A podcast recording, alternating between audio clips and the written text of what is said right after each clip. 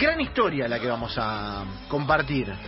Porque el tipo ha sido un trotamundo del fútbol, porque estuvo por todos lados, porque tiene un gran desafío Wikipedia, ya le vamos a contar a él qué es, y porque, por si eso fuera poco, ha sido parte de una historia tremenda que hemos compartido en una de las plataformas de streaming eh, más populares. Estoy hablando de Darío Fernández que va a charlar con nosotros. Darío, bienvenido a Engancha, el Club 947.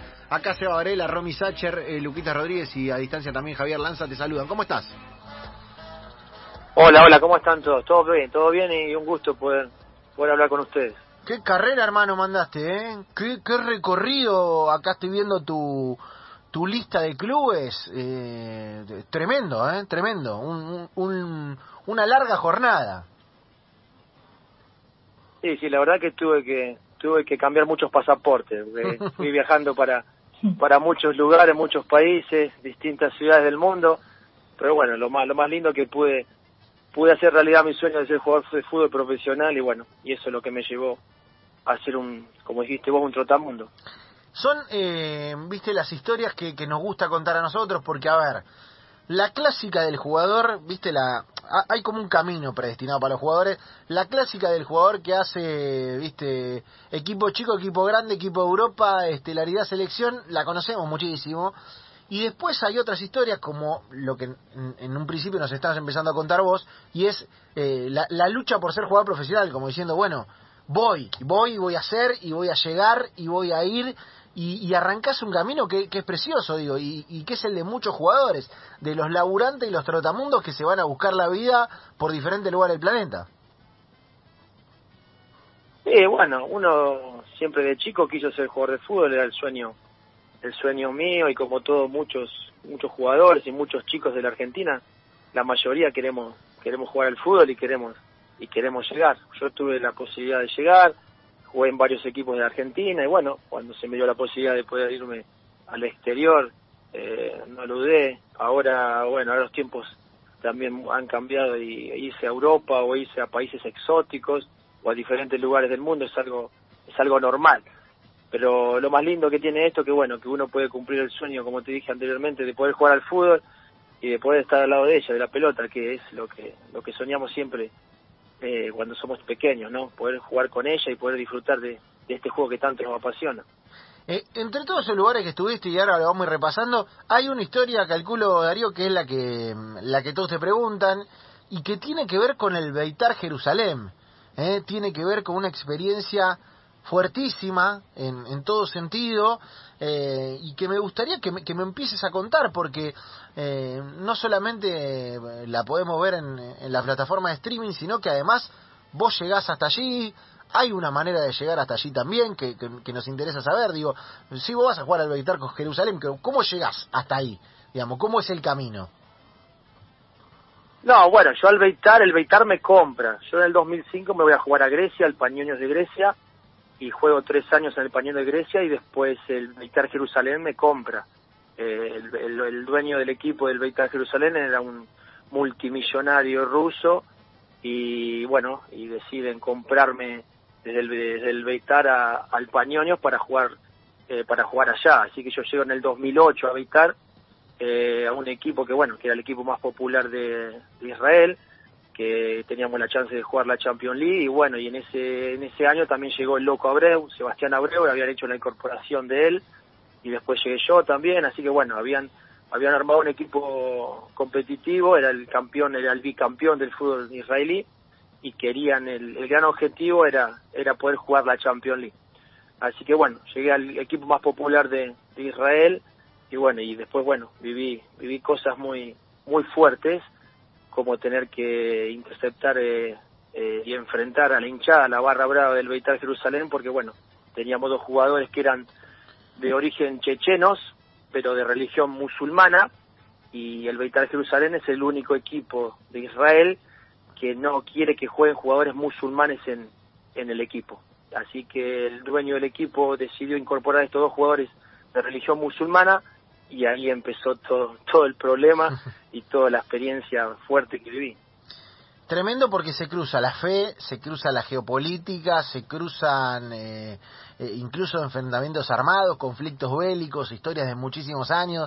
Eh, y en el medio del fútbol, claro, la, hinchada del Beitar, Darío, es brava, el club tiene, tiene esa mirada o tenía esa mirada en ese momento y, y calculo que habrá sido difícil para vos llegando de otro lado eh, ver cómo todo eso se iba desencadenando, te diste cuenta rápido, eh, fue pasando casi, casi sin poder preverlo. Eh, ¿Cómo se fue dando esta historia?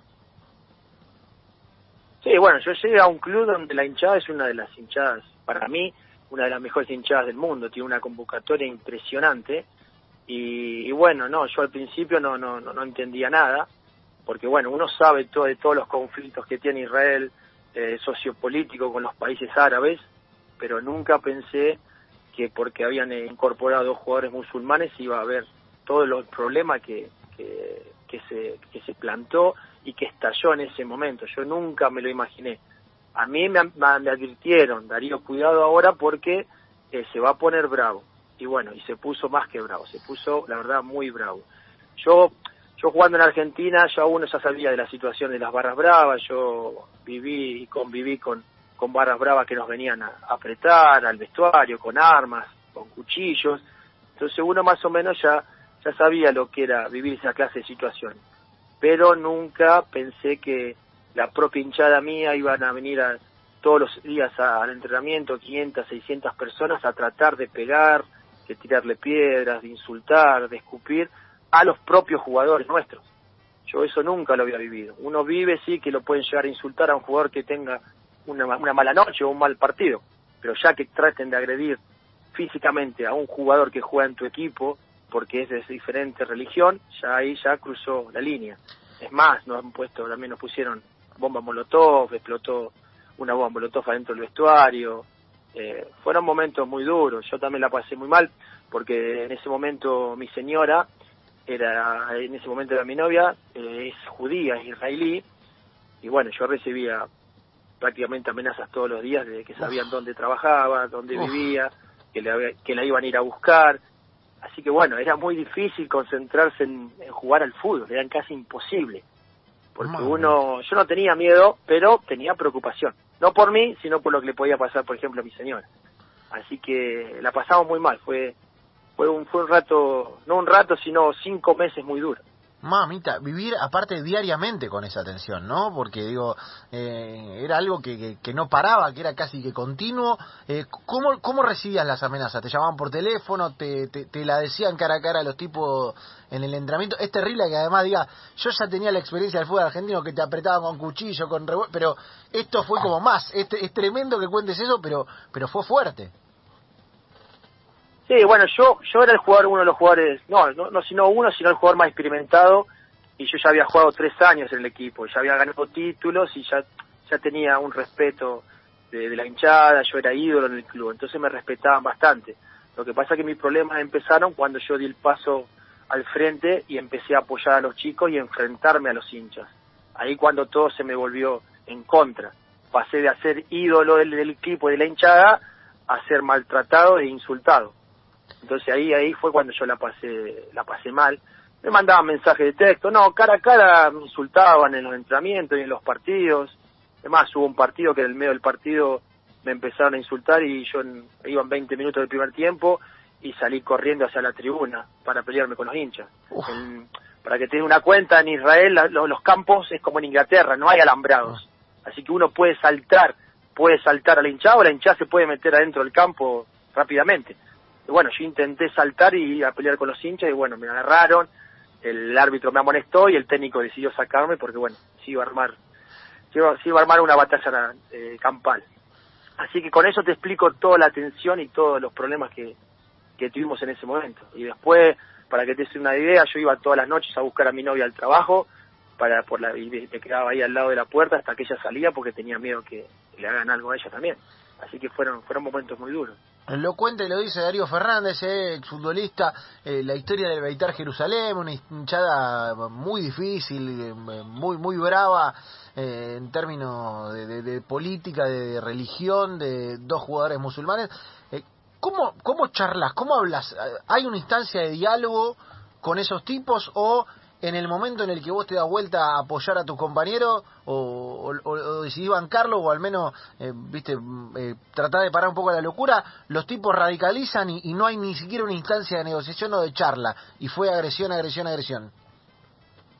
Sí, fue agresión, agresión porque cuando uno es fanático, ese es el gran problema cuando uno es fanático, cuando uno es fanático no llega a ver lo que tiene que ver, cuando uno es fanático eh, cierra los ojos y no, no, no, no, no, no quiere diálogo, no quiere hacer nada. Yo traté de dialogar con ellos, traté de armar reuniones, pero nunca, nunca quisieron. Ellos lo único que querían era que, que se vayan los jugadores del equipo. Y es más, a mí, yo hablé una vez con uno de los Barra Bravas, tuve la oportunidad y me dijeron que ellos preferían que el equipo descendiera antes, antes que, que estos dos chicos musulmanes jugaran en el equipo. Por eso es lo que te digo desde el fanatismo. Ellos preferían que el equipo le vaya mal pero que no que no jugaran estos chicos musulmanes. Tremendo. Y lo bueno, tremendo, y, lo bueno ahora que después de toda esa batalla que tuvimos que nosotros librar, ahora el equipo lo ha comprado, el 50% del equipo lo ha comprado un jeque árabe de Emiratos Árabes. Así que ahora yo creo que a esa gente le, eh, no le queda mucho tiempo en el club, porque es lamentable que esa gente tenga que decidir qué jugadores de qué religión pueden jugar y qué jugadores eh, no pueden jugar. Entonces es una realidad bastante bastante absurda y ojalá que ahora con esto que, que han vendido el 50% del equipo al jeque árabe se, se pueda cambiar todo y puedan jugar jugadores musulmanes o de cualquier religión. Una experiencia fuertísima, ¿eh? fuertísima la que nos cuenta Darío Fernández. y Javi, está por ahí. Sí, Hamad bin Khalifa fue el miembro de la Real de la familia real emiratí, que fue la que compró el 50% y prometió eh, invertir 90 millones de euros en los próximos 10 años. ¿Cómo lo recibió la hinchada? Eh, hace un par de días paró el entrenamiento y amenazó de muerte al, dueño del otro 50%, a Moshe Joel, y al propio Bin Khalifa. Así que, nada. Eh, Tremendo. No, creo que... es, normal. Es normal eso, eso es normal, ¿eh? que vaya la hinchada y pare el entrenamiento, esas cosas son normales. Terrible, terrible Darío. Mirá que Viste que nosotros siempre miramos para afuera como diciendo, no, lo que pasa acá. Y estas historias son fuertísimas. Eh, Darío, contaste a la pasada, viste, como, como en el medio del relato, que un día les pusieron una molotov en el, en el vestuario.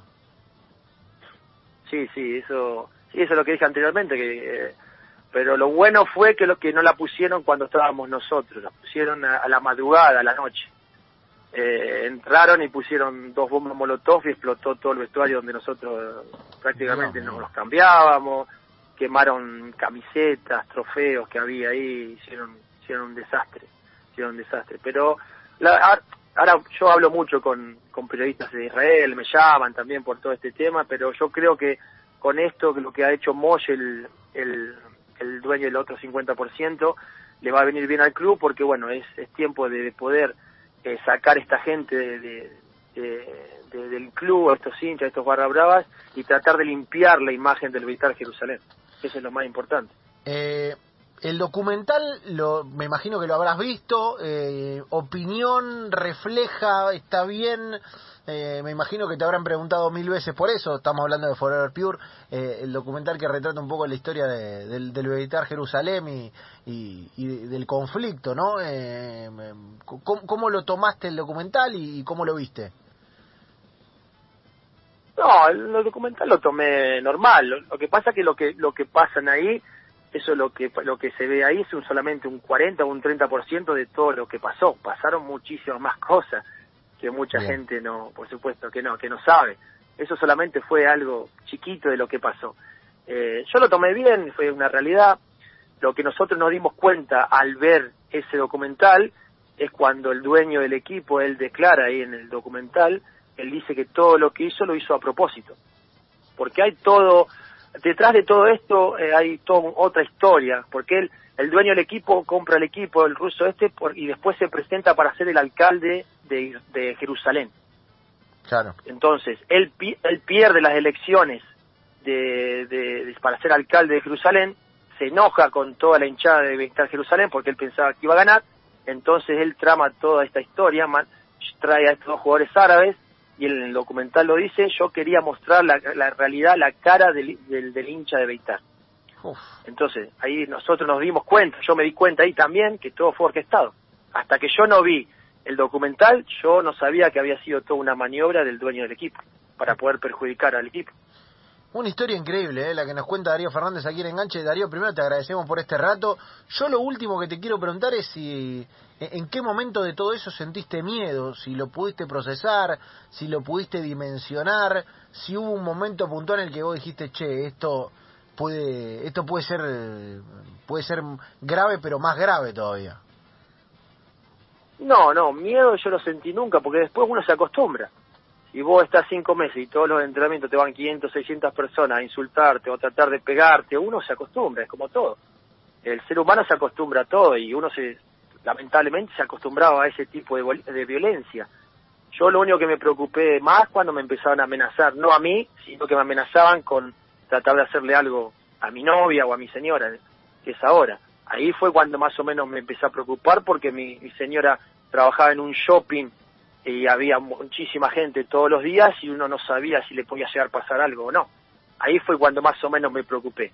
Pero miedo no, miedo nunca tuve, nunca tuve miedo porque tampoco los hinchas nunca vinieron a hablar conmigo cara a cara porque ellos sabían dónde vivía, dónde, dónde caminaba y nunca nadie vino a decirme nada. Así que no, miedo yo nunca tuve nada, nunca lo cuenta y lo dice Darío Fernández, es larga trayectoria, un capítulo de su vida increíble. Darío, cuando tengamos un partido bravo, ¿viste eso que te desafían en un barrio o que sabés que pica? te vamos a llamar, pues después de esto, digo, no te tembla para nada, no te tembla para nada. No, no, no, no, no, siento, no siento la presión, así que llamame tranquilo. claro, tiene el termostato cambiado el tipo, ¿no? Después de haber vivido todo eso. Eh, Darío, de verdad, muchas gracias por, por ayudarnos a contar la historia, por, por relatarnos algo que la verdad que eh, es de fútbol, pero además trasciende al fútbol y siempre decimos que el fútbol es una excusa para contar las historias en este programa y en esta radio también. Así que te mandamos un gran abrazo, hermano, nada, y, y, te vamos a estar llamando cuando, cuando tengamos una picante. Dale, cuando quieran. Un abrazo grande y un gusto poder hablar con usted. Chao, chao.